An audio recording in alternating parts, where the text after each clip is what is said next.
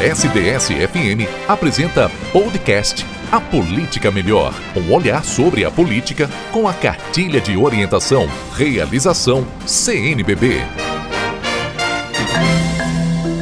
Você vê um grupo de parlamentares, alguns chamam de bancada, outros chamam de frente. Agora, conceitualmente, eles têm uma diferença e essa diferença precisa ser considerada. Ah, eu sou católico, então eu sou contra o aborto, mas eu voto na reforma é, que flexibiliza direitos. Está errado. Ah, mas eu voto na reforma que flexibiliza direitos, mas eu sou a favor do aborto. Está errado. A Política Melhor. Cartilha de Orientação Política 2022.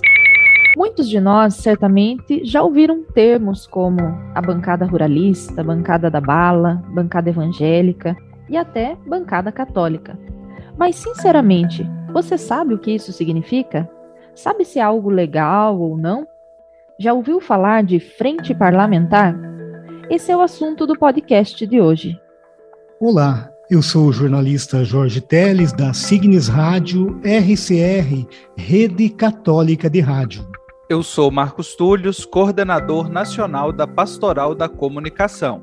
E eu sou Karina de Carvalho, assessora de comunicação da CNBB Regional Sul 2, que compreende as dioceses do estado do Paraná. E em nossa conversa de hoje temos a satisfação de ter conosco o assessor político da Conferência Nacional dos Bispos do Brasil, Padre Paulo Renato Campos. Bem-vindo, Padre Paulo. Uma saudação, Jorge, Karina, Marcos e a todos os ouvintes deste podcast A Política Melhor, que tem esse grande, essa grande missão na sociedade no momento que nós estamos vivendo de informar sobre política às vésperas das eleições. Padre Paulo, antes de entrarmos na temática das bancadas, acho interessante falarmos sobre a função que o senhor desempenha na Conferência dos Bispos, o que faz um assessor político da CNBB? Então, veja bem, eu agradeço a tua pergunta, Jorge, até porque essa introdução é importante para quem está nos escutando, né? É, o, a CNBB, ela desenvolve como entidade, como instituição, é, pautada no Evangelho e na doutrina social da Igreja, ela desenvolve uma, um, um, um trabalho em três frentes, vamos dizer assim. É, a primeira frente é a da formação, que está a cargo do CEFEP, do Centro de Formação de Fé e Política Helder Câmara. Essa se preocupa em formar os cristãos leigos e leigos, principalmente. Depois, a questão da ação, que está por conta das pastorais sociais, alguns organismos ligados à CNBB. E ainda a articulação, ou seja, existem interesses que estão tramitando dentro dos poderes da República, é, em organizações não governamentais, em entidades da sociedade civil, em outras instituições, que passam pelos interesses da igreja. E aqui fique claro o que significam interesses. Não é uma pauta corporativa, mas são interesses do evangelho, da doutrina social da igreja. Então, quando a gente discute vida, direitos humanos, é, emprego, é, questão de família, definição, tudo isso passa por uma compreensão que nós temos de, de nação, de valores, de Brasil. Então, a Conferência Nacional dos Bispos do Brasil faz essa interlocução, e ao fazer essa interlocução, ela precisa de uma articulação. O papel do assessor político institucional da conferência, ele é um papel institucional ligado diretamente à presidência, da Conferência Nacional dos Bispos do Brasil. Interessante nós termos essa compreensão desse papel, dessas frentes que a CNBB desenvolve. E para a gente ajudar quem está nos acompanhando, o Padre Paulo Renato, é, que está aí, acho que bastante ligado a essa dimensão da articulação, o senhor poderia nos explicar o que é uma bancada e o que é uma frente parlamentar, como a Karina acenou na introdução é, deste episódio, né, nós temos uma diversidade bastante grande pensando no nosso cenário político, especialmente no legislativo. Mas o que é uma bancada e o que é uma frente parlamentar? Vejam bem, a pergunta é boa e o podcast é esclarecedor, porque assim, esses dois termos, na maioria das vezes, até para nós que lidamos com isso quase todo dia, eles se confundem um pouco. Então, você vê um grupo de parlamentares, que alguns chamam de bancada, outros chamam de frente. Agora, conceitualmente, eles têm uma diferença e essa diferença precisa ter consider ser considerada. A frente parlamentar, ela é uma instituição do Congresso Nacional. Ela pode ser mista, ou ela pode ser só da Câmara ou só do Senado, mas ela é constituída oficialmente dentro da casa. Então, você tem frente parlamentar é, para diversos assuntos, e ali se reúnem deputados, parlamentares e senadores, né, deputados e senadores parlamentares, que querem discutir sobre aquele tema. Então, você tem, por exemplo, parlamentares que têm uma é, preocupação com a questão da saúde, você tem uma frente que discute isso. Você tem parlamentares que têm uma preocupação com relação ao emprego, você tem uma frente. Você tem parlamentares que têm uma preocupação com direitos humanos, você tem uma frente. Então, quer dizer, você tem diversas frentes de diversos assuntos que vão é, permeando a discussão. Agora, a bancada é quando um grupo de parlamentares, e aí não é algo oficial dentro do Congresso, ela aparece, surge e vai ganhando terreno, e a sua oficialidade se dá com a prática dessas ações. São grupos de parlamentares que é, votam em conjunto, é, determinam seus votos a partir de posições que vão ser tomadas, é, e ao determinar seus votos, acabam tendo poder, inclusive, de influência e de barganha com uma, um líder dessa bancada que, é, vamos dizer assim, de certa forma, determina o voto dos demais. Então, ela se assemelha muito mais como um partido político temático, vamos dizer assim, do que com uma própria frente para discussão de determinados assuntos ou aprofundar, numa perspectiva, os diversos assuntos da Câmara, que é a frente parlamentar. Então, a diferença realmente é assim, é, a bancada ela é, uma, ela é algo um tanto quanto mais é, político, de pressão, de voto, de é, barganha, de possibilidade de dizer essa, essa bancada tem 30 votos, 50 votos, 20 votos, e a frente é um organismo é, institucional e de mais discussão. Obrigada, Padre Paulo, muito esclarecedores que o senhor traz para nós, né, até porque por exemplo, é, essa palavra frente parlamentar, muitas vezes é, ela, a gente não ouve com tanta, com tanta frequência quanto bancada, e às vezes até bancada soa como algo sendo positivo, bom, né? E dentro disso queria então perguntar para o senhor, né? A bancada, essas bancadas temáticas, né, que surgem aí, como o senhor falou, com essas finalidades, né? É, elas são algo bom ou ruim para a democracia? Então veja bem, em si nem bom nem ruim porque em si elas já existem de certa forma. E você, quando vota, você olha para um parlamentar, você olha para um deputado e para um senador, nós vamos votar agora, e você quer saber se aquele parlamentar que você está votando, ele se afina com as suas pautas. Então, você acaba votando num grupo. E é, para você que é eleitor, é interessante que o seu parlamentar, que você votou por causa daquele tema ou daquela pauta, é, se associa a outros parlamentares que têm a mesma pauta para poder angariar conquistas. Não há problema nisso. O problema é quando a bancada vira uma força de pressão política e ela acaba tendo uma determinada influência é, e o único projeto é aquele tema.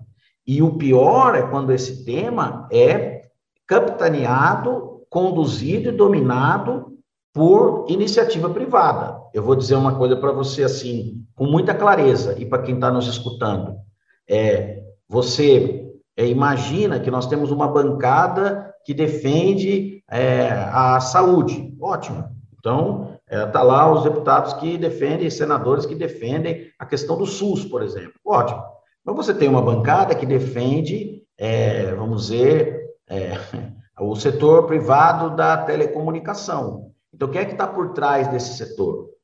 Quem é que financia determinados projetos? Quem é que tem interesse? Então, essa, esse, aqui, por isso que eu digo, não é nem bom nem ruim. Depende da forma como se conduz.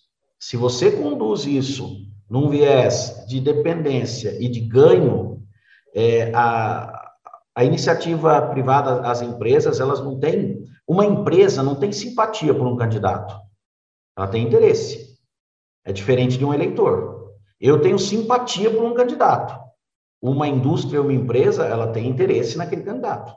Então, a frente e a bancada, ela precisa ser muito bem entendida é, no seu poder, e principalmente a bancada, que ela fecha a questão. Então, se ela tem um líder comprometido com aquela situação, é, aí nós vamos ter um problema. A política melhor. SDS FM. Padre Paulo, como o senhor bem colocou, então existe o risco de uma bancada se formar camuflada de frente parlamentar, ou seja, um grupo se utilizar da oficialidade que possui uma frente parlamentar para o seu jogo de interesses.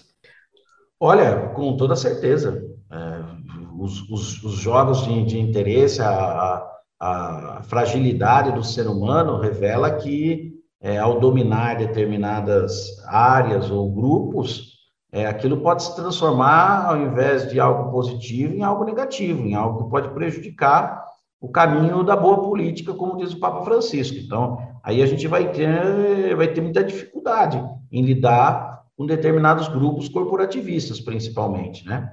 É, o interesse é, de determinadas é, é bancadas nem sempre são é, tão claros e nem sempre quem está por trás é, mostra realmente o seu rosto. E aí você tem um problema sério é, quando isso é direcionado. Por exemplo, qual é a relação da bancada é, é, da bala, como se chama hoje, que é são os grupos armamentistas, que defendem a liberação e a flexibilização do porte do uso de armas. Qual é a relação desses grupos com a Taurus, com a CBC, com outras empresas que lidam em indústrias que lidam com armamento no Brasil? Quem é que sabe isso? Como é que isso fica? Como é que isso funciona? Quando esse grupo, o grupo vota, é, eu estou dando só um exemplo, estou dizendo e levantando um exemplo. Não estou dizendo que isso acontece, mas quando esse grupo vota dessa maneira, nós deveríamos ter com muita clareza qual é a relação que existe aqui. Né? Toda vez que entra a questão do dinheiro privado na história, por isso que a gente é contra o financiamento é, privado de campanha, e isso é proibido hoje é, é justamente para que esse dinheiro privado não interfira em interesse público de forma a particularizar determinadas pautas e valorizá-las mais do que elas precisam ser valorizadas. A política melhor.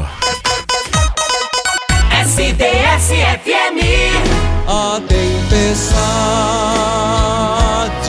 vai passar Olá, queridos ouvintes. Aqui quem fala é o Padre Reginaldo Manzotti. Convido você e sua família a estarem conosco aqui na rádio SDS-FM 93.3. Todos os dias, das 10 às 11, com o programa Experiência de Deus. Divulgue, fale para os amigos, para as amigas, evangelize sua família. Diariamente temos o nosso encontro marcado. Espero por vocês. Evangelizar é preciso. Evangelizar. É preciso.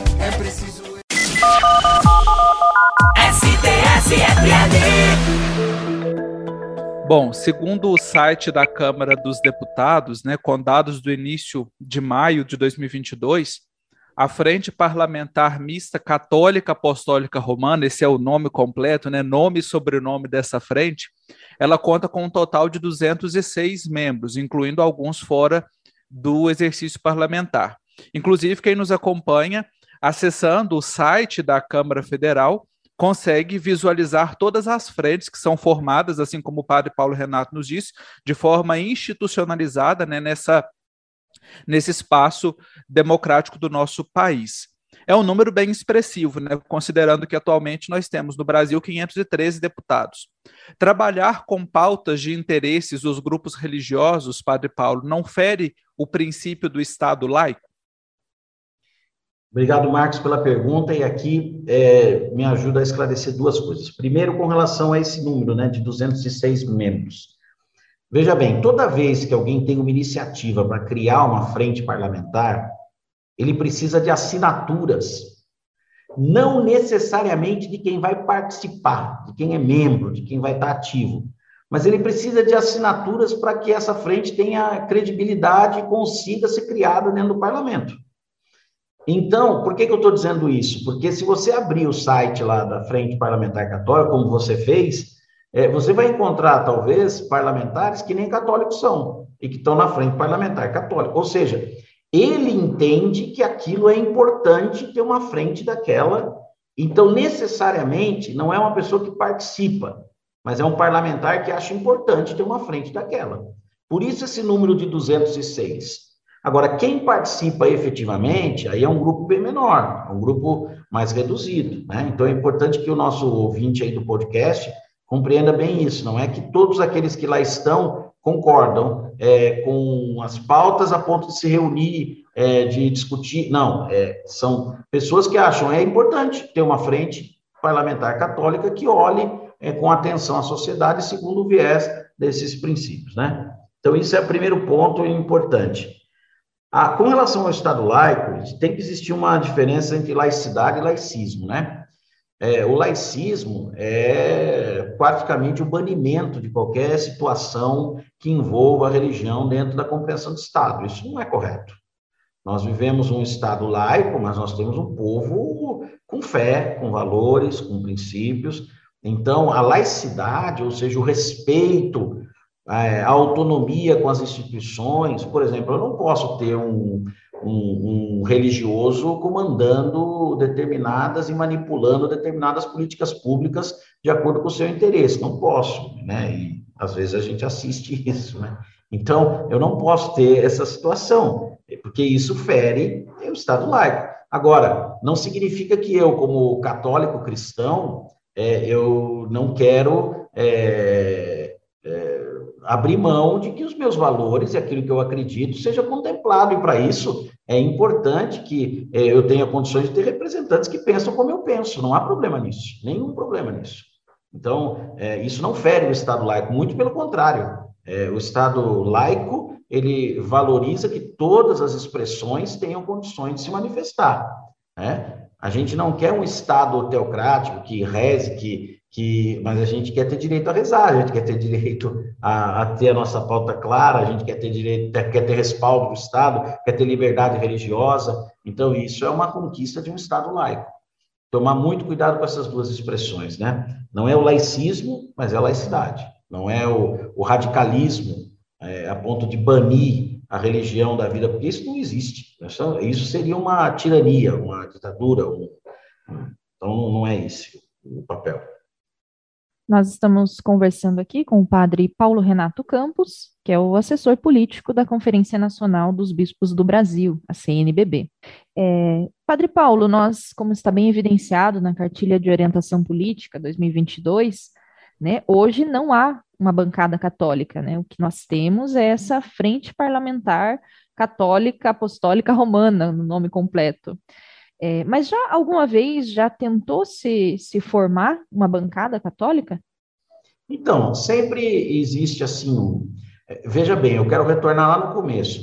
A, a denominação nem sempre é muito clara, né? O grupo se reúne, mas assim, com muita autonomia, por isso a gente pode dizer que é uma frente, né? E é uma frente oficialmente.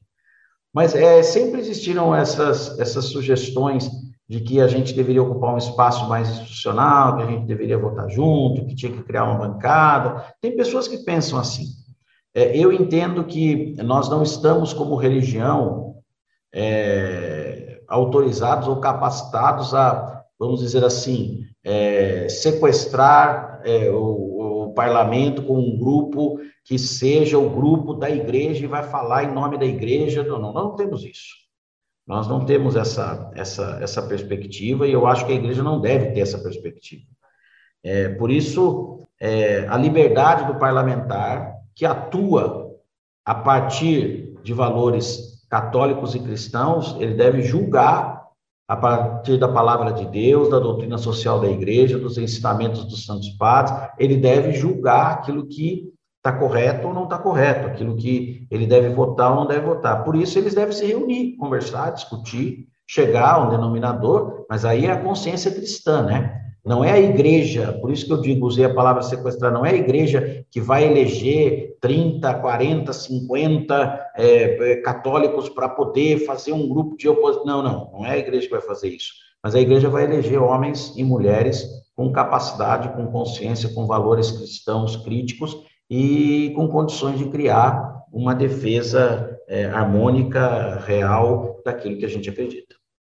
Padre Paulo, e qual é a relação da CNBB com a Frente Parlamentar Católica? Existe algum tipo de acompanhamento? Como os fiéis podem acompanhar também os trabalhos, também sugerir? Veja bem, é, a Frente Parlamentar Católica, como ela é uma instituição, nós temos um relacionamento institucional. Além do relacionamento institucional, são parlamentares que acabam ficando perto porque é, a gente conversa, a gente discute projetos, a gente, é, coloca, a gente coloca as pautas na, na mesa para discussão.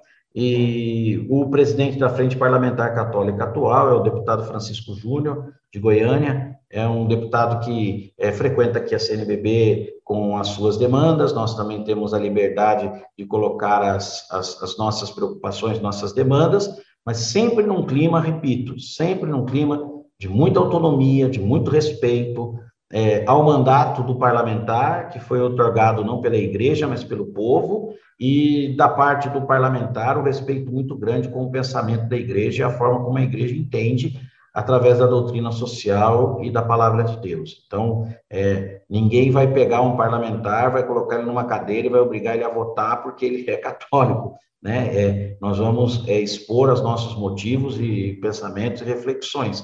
Então, o relacionamento é harmônico e institucional. Agora, já que partindo para o encerramento dessa nossa conversa, né, compreendemos aí bem com as elucidações do padre Paulo Renato sobre bancada, frente parlamentar, essa relação é, da Igreja Católica também com o mundo da política. No desempenho dessa sua função institucional, né, responsável por esse diálogo, pela articulação da Conferência dos Bispos com este segmento, qual o maior desafio e também o maior aprendizado que fica aí nesse, nesse trabalho?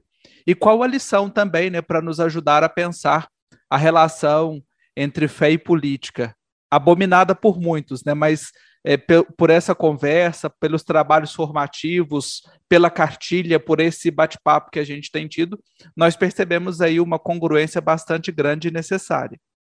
É, você usou duas palavras, Marcos. Você usou é, lição e aprendizado. E eu diria que eu gostaria de responder essa pergunta sua com um nome: Francisco. É esse o nome dessa resposta.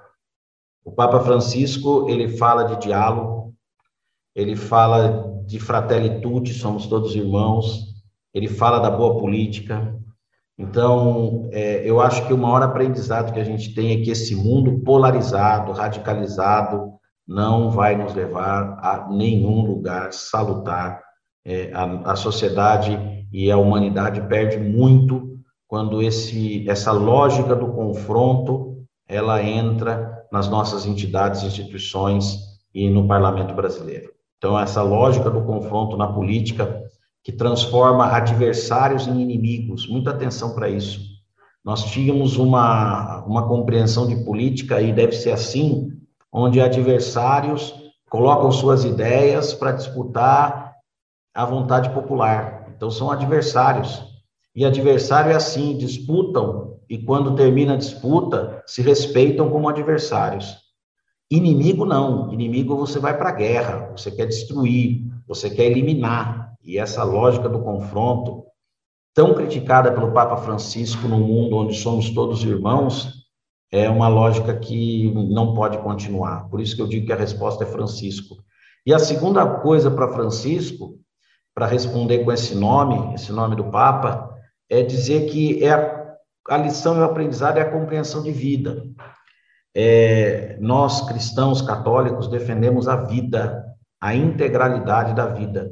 Um parlamentar que é eleito como católico, apostólico, romano, é, ele precisa defender a integralidade da vida. E aqui eu quero ser claro: da concepção até a morte natural, passando pelos direitos sociais e políticos e humanos.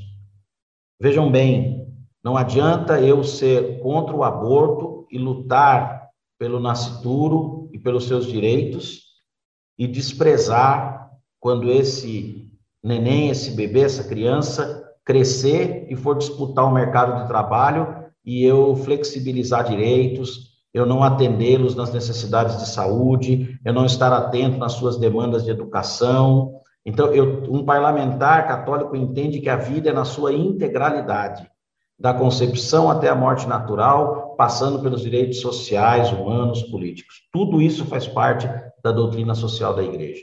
Eu não posso escolher. Ah, eu sou católico, então eu entendo que as minhas pautas são. É, eu sou contra o aborto, mas eu voto na reforma é, que flexibiliza direitos. Está errado. Ah, mas eu voto na reforma que flexibiliza direitos, mas eu sou a favor do aborto. Está errado. Ou seja, eu escolho a parte da vida que eu quero defender, isso não, não cabe, não cabe, não, nos entra. Por isso, na hora de escolher um candidato, avalie bem quem é o seu candidato, como é que ele se porta na defesa integral da vida, na defesa integral do povo brasileiro. Esse é o segredo que fica. Por isso, o nome disso é Francisco. É sintonia com o pontificado do Papa Francisco, que fala, usa uma expressão, e assim eu concluo, né, o desconfiar quando a gente fala de questões sociais, o Papa Francisco escreve no seu documento, desconfiar quando a gente fala de questões sociais a ponto de taxar de comunismo, de comunista e socialista, porque tocou na defesa do povo, nas questões sociais. Isso é, isso é completamente deslocado da realidade e do que a gente pode ter. Por isso, eu digo para você, a lição e o aprendizado é Francisco. Lê Fratelli Tutti, lê Gaudium Spes, lê Laudato Si, é Papa Francisco. Esse é o aprendizado para esse tempo. Padre Paulo Renato Campos, assessor político da Conferência Nacional dos Bispos do Brasil, a CNBB, obrigado pelo tempo, pela disposição, disponibilidade em conversar conosco sobre esse tema tão importante aqui nesse processo e projeto de formação política para os cristãos e cristãs do nosso Brasil. Muito obrigado. Agradeço a oportunidade, Jorge, Karina, Marcos e aqueles que gastaram o seu tempo para nos escutar. Quero fazer uma ressalva, né? Eu sou um assessor da CNBB, então a nossa conversa aqui não representa uma opinião institucional e oficial da conferência, mas a partir de um assessor que entende que o trabalho que está sendo feito, principalmente da cartilha é, de política do Regional Sul 2, disponibilizada para todo o país, é algo fundamental e importante nesse momento para que a gente tenha uma boa eleição, uma frutuosa eleição. Deus abençoe a todos. Vamos firmes nessa lógica da irmandade, construindo a boa política segundo a Fratelli Tutti do nosso querido e amado Papa Francisco. Muito obrigado, Padre Paulo. Obrigada, Padre Paulo. Obrigada também pela missão aí que o senhor desenvolve na, na CNBB. Então, esse foi o nosso podcast com o tema Bancada Católica ou Frente Parlamentar. Conversamos com o padre Paulo Renato Campos, assessor político da CNBB. Democracia é o tema do podcast da próxima semana, no qual conversaremos com o advogado Walter de Souza Fernandes. Podcast A Política Melhor, uma iniciativa CNBB Regional Sul 2, em parceria com Signes Rádio, RCR e Pascom Brasil. Roteiro Carina de Carvalho. Edição Jorge Teles. Apresentação Jorge Teles, Carina de Carvalho e Marcos Túlios. Você ouviu podcast A Política Melhor. SDS FM. Junto com você.